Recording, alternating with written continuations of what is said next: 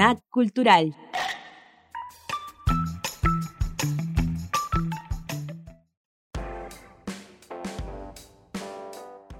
Queridas y queridos amigos, estamos en el Snack Cultural, podcast que la Pontificia Universidad Católica a través de su centro cultural pone al aire para que dialoguemos con personalidades importantes de la cultura, para que conversemos sobre sus creaciones y sobre todo para que pongamos en voz y en escena cuestiones que nos interesan y que están vinculadas al quehacer artístico, al pensar estético y a la vida.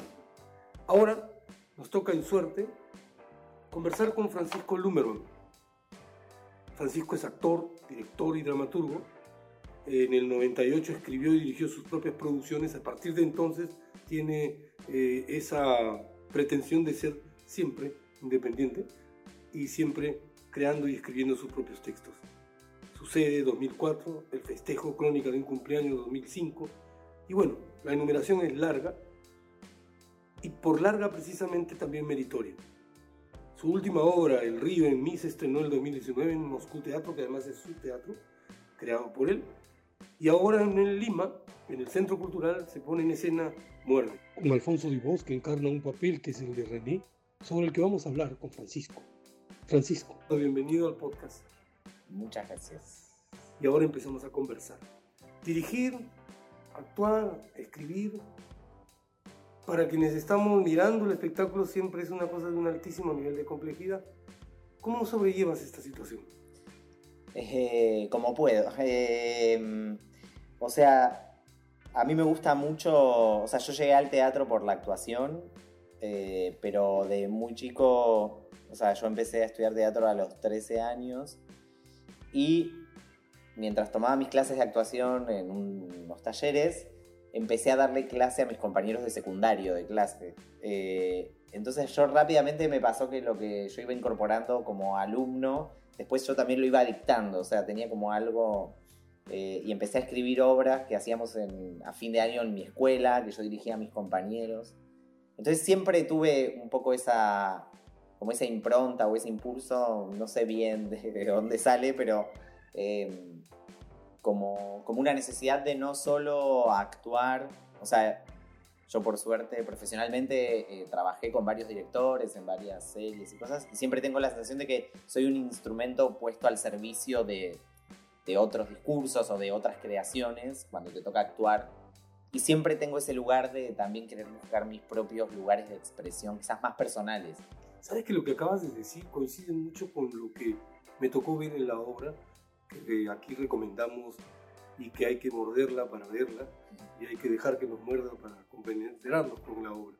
Muerde tiene una particularidad como, como espectáculo, que es integradora de varias eh, situaciones en las que eh, la palabra es importante, el silencio es importante, el tiempo es fundamental y es una obra medio multitasking, como tú, que acabas de mencionar este asunto de la dirección, de la enseñanza y el aprendizaje y la escritura.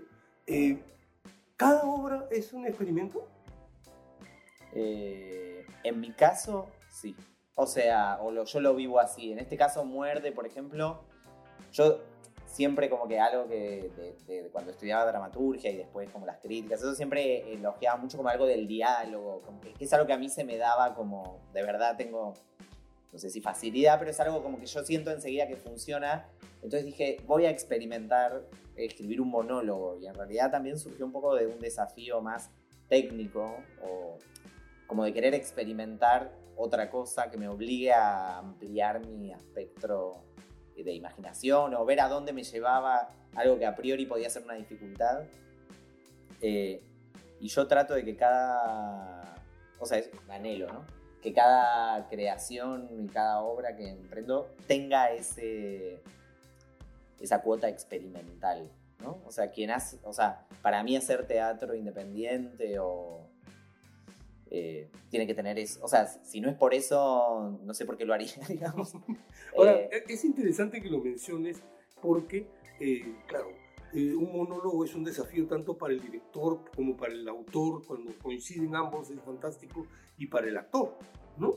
Eh, uno siempre se mira a la cara cuando está de espectador al otro espectador, cuando alguien va a sostener un tiempo de una hora, por ejemplo, frente a los espectadores una historia. Y esta es una historia peculiar, ¿no? Rubén muere, resucita,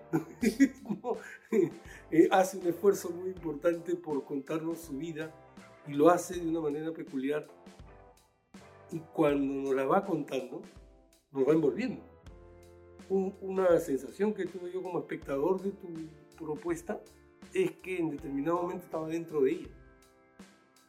¿Es algo consciente? ¿Se ha logrado de manera, eh, digamos, premeditada esta situación? Bueno, primero me alegra mucho que me digas esto porque sí. Eh, para mí es muy importante en el teatro que el espectador tenga un rol activo. Y yo creo que muchas veces, quizás esto le corresponde más al director, eh, las obras tienen que generar ese espacio para que el espectador esté activo para mí mucho tiene que ver con, una actuación que no me dé las cosas masticadas, que no me quiera explicar nada. Y, en ese sentido creo que, que la actuación, el texto y la dirección para mí tienen que alinearse atrás de generar una realidad que al espectador lo convoque en ese presente que estoy mirando, ¿no? Eh, que, me, que me den ganas de saber, pero que a su vez no esté resuelto, que no me quiera explicar nada, ni me quiera decir qué tengo que pensar, sino que me obligue de alguna manera a que es un ejercicio que estoy completando en ese momento como espectador. Eh, más allá de algunos trucos de dramaturgia, si uno quisiera, que tiene que ver con generar cierta intriga y que se vaya develando. Pero así todo creo que no es la intriga lo que hace que uno esté adentro, sino algo de todo este planteo, todas estas cosas juntas, ¿no? Mm. Para mí eso es muy importante.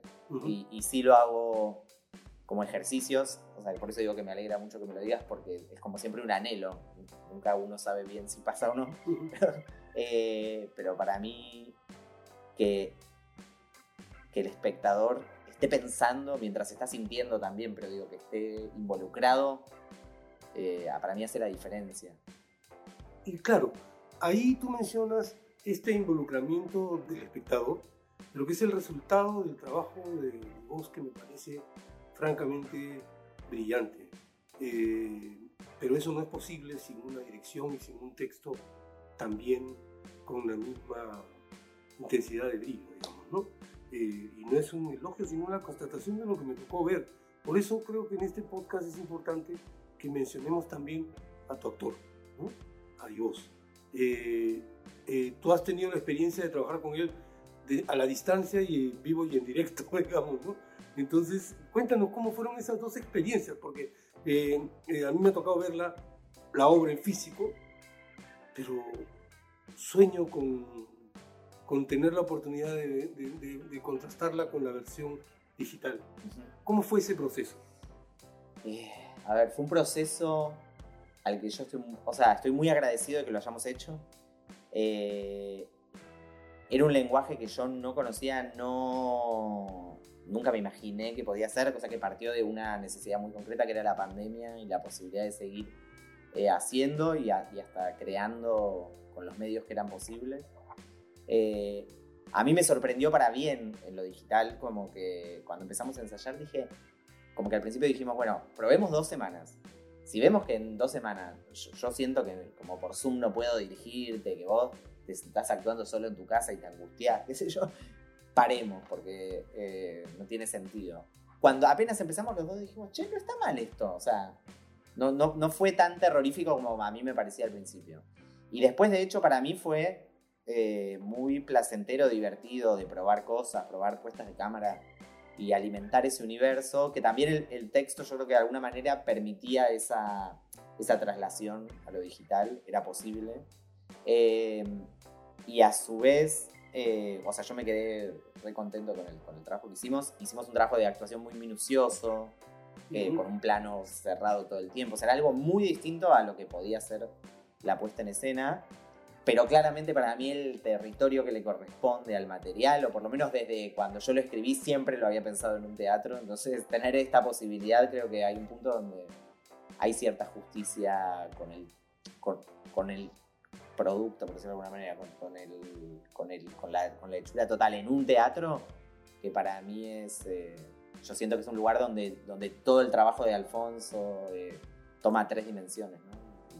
y eso está en su germen. Entonces fue escrito para esto, como que algo de eso me pasa. Eso me parece interesante que lo menciones, porque una característica de lo ocurrido recientemente por la pandemia es que nos hemos tenido que adaptar a las circunstancias que la pandemia nos obligaba a, o nos ponía al frente.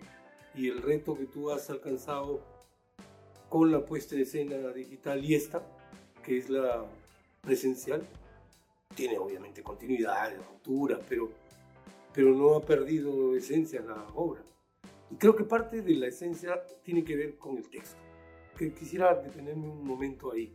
Independientemente de todo, si uno escucha o presencia la puesta en escena del texto, no resulta muy difícil eh, identificar quién es el hombre. O sea, en, en un sentido que creo que puede terminar siendo elogioso, pero también es problemático, porque es un texto de un viejo. es un texto de un autor maduro. Es un texto de trucos. Es un texto culeador. ¿No? Es un texto que tiene particularidades de, eh, enhebradas. yo no tejo a crochet, pero siempre mi abuela la vi hacerlo. Y cada que terminaba una cosa era asombroso, porque los puntos que tenía el tapete, digamos, ¿no? Estaban contenidos en todo el proceso y daban como resultado una cosa más. Entonces, lo que, lo que tu texto tiene, tiene esas particularidades. Entonces, cuando contrastas el texto con tus 40 años y tus 32 de presencia física real, eh, resulta muy, muy cuestionador, muy, mucho más, eh, hace que el texto se convierta en algo mucho más interesante. René, el personaje principal, eh, eh, recorre su vida y como, todo, como toda narración autobiográfica, tiene fragmentos, saltos, dije, eh, ¿no? Y menciona un conjunto de personajes, Rosa, los perros, eh, que sirven en la historia para empujar al, al espectador por una ruta siempre sorpresiva. ¿Cuánto de artificio tiene eso cuánto de oficio tiene eso en tu trabajo? Eh, yo muerde creo que para mí, desde mi punto de vista, digamos, es la obra donde yo creo que lo que más me preocupó es encontrar una voz. O sea, para que sea un monólogo, siento que, que la voz que porte ese monólogo tiene que ser interesante. Cuando pienso en interesante, pienso en compleja, contradictoria y a su vez a mí me divertía escribir a alguien, que no hablara como yo, digamos, como que en su construcción formal de frases, eh, palabras, tuviera como eh, una construcción, digamos, o sea, un artificio. Es decir, y, eso involuntariamente para mí, o sea, sin saberlo yo a priori, me abrió un imaginario mucho más grande, siento yo, que al que podría haber llegado eh, por, por, lo que yo tengo cerca. Mm. Como que siento que es un material que trabaja con muchas cosas que yo no tengo cerca, o que creo que no tengo cerca, y en realidad eh, capaz les tengo más cerca de lo que creo, pero eh, como si hubiera algo como de hacer una construcción muy, para mí, artificial o lejana, me habilitó un imaginario mucho más amplio.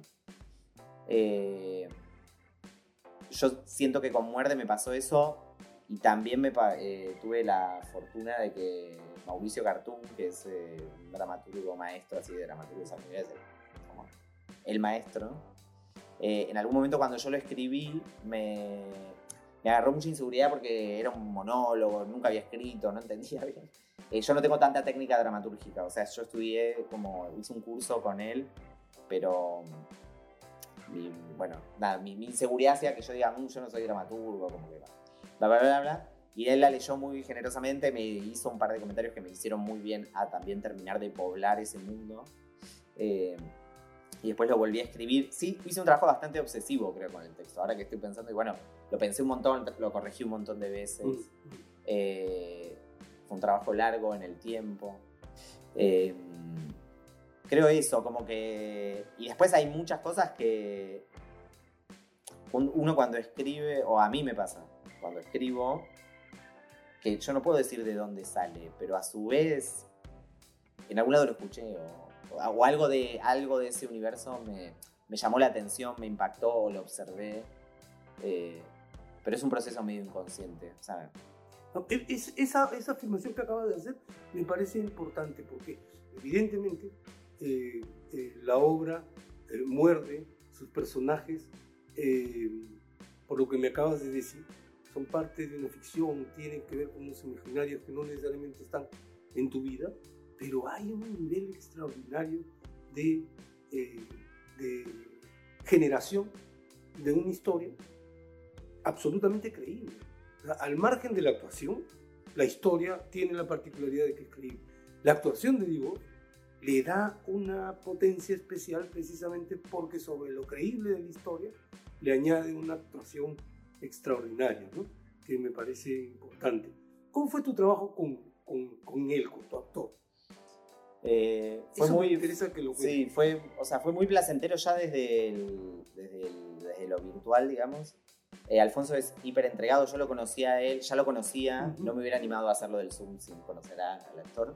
Eh, y ya teníamos un código en común, él había hecho muchos talleres conmigo, después yo vine varias veces a dar talleres, él armó una plataforma para que yo pueda eh, venir a trabajar a Lima, lo dirigí en otro espectáculo, o sea, ten- tenemos como una historia larga Ujú. en común. Entonces, para mí permitió que él se entregue a mi mirada de alguna manera, que eso hace siempre las cosas mucho más fáciles. Eh, y mucho del trabajo para mí con René tuvo que ver con confiar en las imágenes del texto más que en definirlo a René como un personaje, como... eh, yo siempre creo que para que eso esté abierto no tiene que estar cerrado por mi mirada como director, digamos, yo no tengo que decir, René es así, así, así, así, porque lo que estoy haciendo es afirmando algo que como que ya da un punto de vista. Y para mí lo que tiene que pasar es que René sea lo más complejo que, que pueda ser, el texto en eso ayudaba. Y después para mí lo que él tiene, Alfonso como actor, que es muy potente, es como su entrega emocional a, a esas imágenes, digamos, todo lo que él pone para que esas imágenes cobren vida en, en- en ese momento. Pero mucho del trabajo fue, o sea, yo jamás le, justo hoy hablaba a la mañana, yo jamás le hablé del personaje, ni de definirlo. Como decía, bueno, busquemos imágenes en el texto y donde a vos te sientas que te puede involucrar. Y así fue apareciendo quizás como algo más animal del, del cuerpo de él. Pero fue todo surgiendo en, a partir de los ensayos de ir probando y yo lo veía y decía, a ver, probá a comer sin las manos. No sé, como cosas que, Ujú. que como es algo medio intuitivo, eh, que también sale de lo que yo veo, de lo que él entrega, ¿no? Como que es, es- Sí, es es una una dialéctica, en la, claro, Es como... una interesante, dialéctica interesante. Ahora, eh, él es un innombrable, un personaje sin nombre, pero sumamente importante en la obra. Ujú.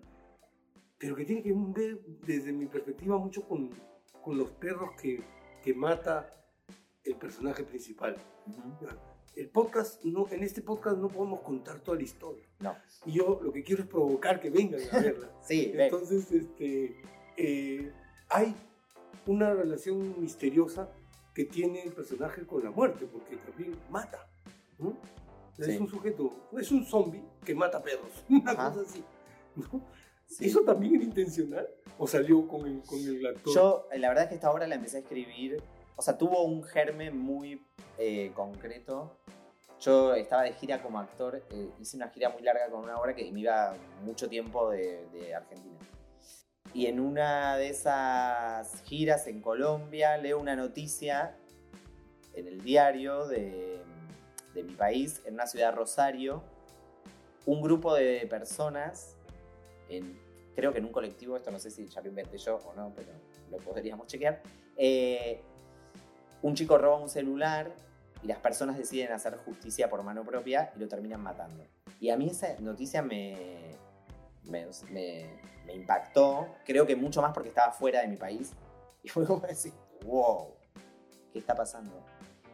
Ese germen para mí, lo, digo en el sentido de que sí tenía ganas de, trabajar sobre la contradicción de eh, un personaje que pueda, pueda hacer cosas que estén lejos de lo moral, de la moral aceptada, y que a su vez sean víctimas de otras personas que ya hicieron muchas cosas fuera de la moral aceptada, pero que el mundo como lo conocemos no le parece tan grave como robar un celular, ¿no? O sea, un político que decide tomar determinadas medidas, un empresario que decide arrasar con determinadas cosas, no está mal visto. Una persona que se roba un celular, que no digo que esté bien, pero es un daño bastante menor al que hace mucha gente, es golpeado por un montón de personas que son víctimas de todas estas otras no, que no eh, ¿no? Como que hay algo de ese juego de la violencia, para mí corrida, que yo digo, en todo caso deberíamos ir a matar a otras personas, si quisiéramos a golpes por cosas que hacen.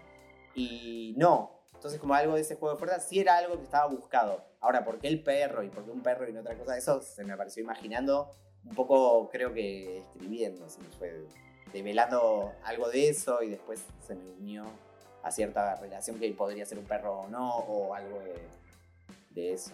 Eh, creo que me interesaba que fuera algo juzgable, pero no condenable. Entonces el perro me permitía como un, intermedio. Claro, porque lo otro podía convertir a nuestro personaje en un asesino. Claro, exactamente. y por ahí, ahí ya era más difícil. Bien. Vamos a ir cerrando el podcast porque estamos, esto tiene una temporalidad que no es escénica, sino mediática. Y entonces eh, me gustaría mucho que le digas a quienes escuchen el podcast por qué razón tendrían que venir a ver Muerde. Qué difícil. Creo que Muerde, el trabajo de Alfonso, de verdad para mí es, eh, algo que vale la pena ver en vivo, en, el teatro presente. Y creo que a, aquellos que tengan ganas de vivir para mí una experiencia donde estén involucrados, por momentos pueda ser incómoda, pero también pueda revelar cosas o compartir un momento de hacerse preguntas, eh, de dejarse eh, interpelar. Eh, creo que es una buena. Bueno, es un buen intento de que eso suceda. Muerto. para que estén curiosos. Quizás de otras formas también de hacer las cosas. Yo te he hecho esta pregunta porque es una trampa.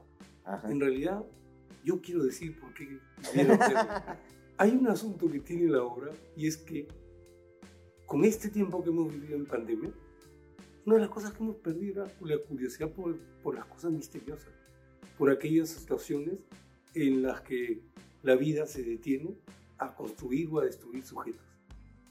Y la obra te lo muestra. Y el actor también. Y entonces la obra tiene un nombre perfecto, porque es una obra canina que muerde espectadores. Y lo hace con tanta intensidad que nos sale transformado. Por eso, en el podcast anunciamos que es imprescindible verla. Esta ha sido una conversación con Francisco Blumerman, director, actor, dramaturgo, profesor, que es el responsable de una obra de teatro que se pone en el Centro Cultural de la Pontificia Universidad Católica del Perú, que se llama Muerto, en la que actúa Alfonso y vos, y en la que los esperamos a todos para que sufran la misma transformación que hemos sufrido nosotros. Gracias. Gracias, Francisco. Muchas gracias por este tiempo. Muchas gracias.